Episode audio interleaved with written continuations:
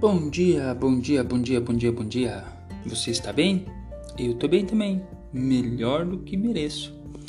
Hoje, sábado, 17 de outubro, e mais uma vez vamos falar de Jesus. Hoje eu quero falar sobre felicidade. É, talvez aquilo que todos nós buscamos, né? E muitas vezes buscamos nos lugares errados e da maneira errada, com o conceito errado. E nós vamos ver hoje, através dos ensinamentos do nosso querido Jesus, como ser feliz e o que é ser feliz. Em Mateus 5, Jesus ele vai é, trazer o famoso Sermão do Monte. E ali ele vai colocar diversas formas de felicidade. E eu queria hoje falar sobre elas. Então, o nosso texto base é Mateus 5. E eu queria começando citar os tipos de felicidade. Primeiro é o tipo de pessoa de felicidade seria: eu sou feliz quando esvazio o meu ser e me torno dependente de Deus. Nós precisamos ser totalmente dependente do Senhor. É isso que Ele quer de nós. Acompanhem comigo no, no texto de Mateus 5. Eu sou feliz quando me compadeço quando me coloco no lugar do outro. Eu preciso me importar com o outro, me compadecer com o outro. Eu sou feliz quando eu sou humilde, manso, simples e reconheço meus limites. Eu sou feliz porque eu sou justo e faço aos outros e que, o que gostaria que fizessem para mim. Eu sou feliz quando ajo com misericórdia, pois ajo com amor. Eu sou feliz porque sou puro e eu verei ao Pai. Eu sou feliz quando a paz está em mim, pois tudo entrego a Deus. Eu sou feliz quando sou reconhecido por ser discípulo de Jesus. Então, entendam, meus queridos, ser bem-aventurado não é estar feliz, é ser feliz. É um estado contínuo de alegria. Estar alegre por estar na presença e na dependência de Deus. É saber e reconhecer as nossas limitações e quem nós somos. Jesus destaca que caráter nós devemos ter. Em Filipenses, o livro de Filipenses, ele relata que quando olhamos para as coisas terrenas, nós perdemos a alegria no Senhor. Veja bem, olhar para as coisas do mundo, olhar para os prazeres que a terra nos traz, os prazeres momentâneos, isso tiram o nosso foco da alegria no Senhor. E em Filipenses 4:4 ele vai dizer: "Alegrem-se sempre no Senhor". E repito, alegrem-se. Neemias 8:12 ele fala: "A verdade produz alegria". Portanto, meus amados, não busquem a felicidade em coisas momentâneas. precisamos buscar nossa felicidade naquilo que é eterno, naquilo que não não vai é, nos desapontar, em quem não vai nos abandonar, em quem nos amou primeiro e sempre irá nos amar. Nossos olhos têm, que estar sempre voltados para o Senhor, nosso Pai.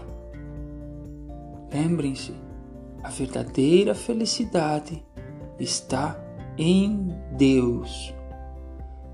Que esse sábado possa ser de muita alegria, que nós possamos é, nos debruçar no colo do nosso Pai, que possamos vislumbrar as maravilhas que ele, tem, que ele tem feito em nossa vida e que possamos nos alegrar na Sua presença. Que Deus abençoe e derrame Sua graça sobre suas vidas. Um ótimo sábado. Fiquem com Deus.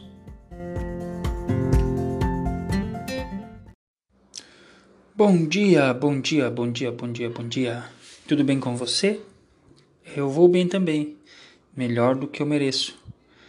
É mais uma semana se iniciando e nada melhor do que falarmos de Jesus.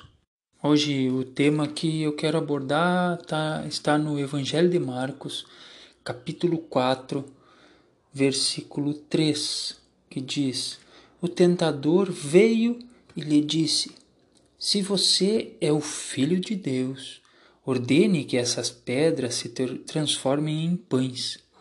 Jesus, porém, respondeu: As Escrituras dizem: Uma pessoa não vive só de pão, mas de toda a palavra que vem da boca de Deus. Hoje iremos falar sobre Jesus, o pão da vida. Jesus seria um rei, um rei do bem-estar? Por que não alimentar milagrosamente os pobres? Jesus, ele foi tentado a transformar pedras em pão apenas porque ele estava com fome?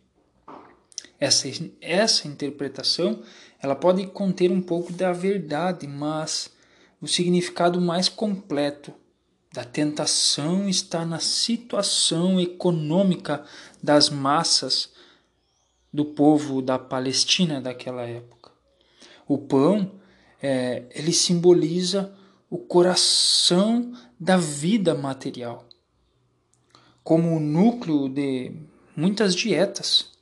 É, ele está na refeição de praticamente todo mundo, dia após dia na própria oração do Pai Nosso, o pão nosso de cada dia nos dá hoje. Ou seja, o pão, ele representa as nossas necessidades básicas. E através da, da fome é, literal que Jesus passou no deserto, ele se identificou com os milhares de camponeses pobres cuja existência é, girava em torno da busca do seu pão diário. A tentação, então, do nosso Senhor Jesus, no entanto, não era somente de engolir pães de pedra para aliviar o jejum que havia, havia sendo feito há 40 dias. Porque, se pensarmos por que não alimentar milagrosamente as massas e dar um banquete divino né, aos seus seguidores? Talvez, é, e talvez não, com certeza, a comida de graça certamente traria uma onda de apoio público muito grande a Jesus.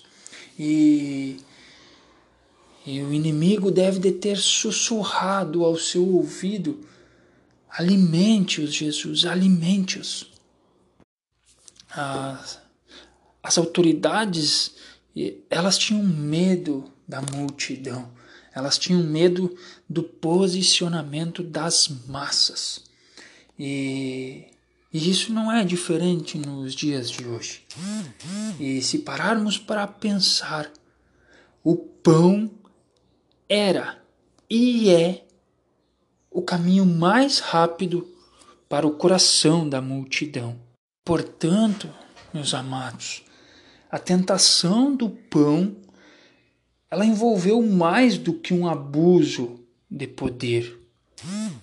Ela, ela na verdade, ela reduziria Deus, o nosso Deus encarnado, a simplesmente um rei do bem-estar. A tentação de Jesus com o pão é, envolvia mais do que aliviar a fome pessoal. Portanto, Jesus ofereceu, nos ofereceu uma nova alternativa. Ofereceu sua vida, seu caminho, seus ensinamentos. For, e tudo isso formaria e forma um novo fundamento para a vida. Na verdade, esse seria o pão permanente da vida. E à medida que nós digerimos este novo pão, ele nos enche de um novo espírito e de uma nova visão.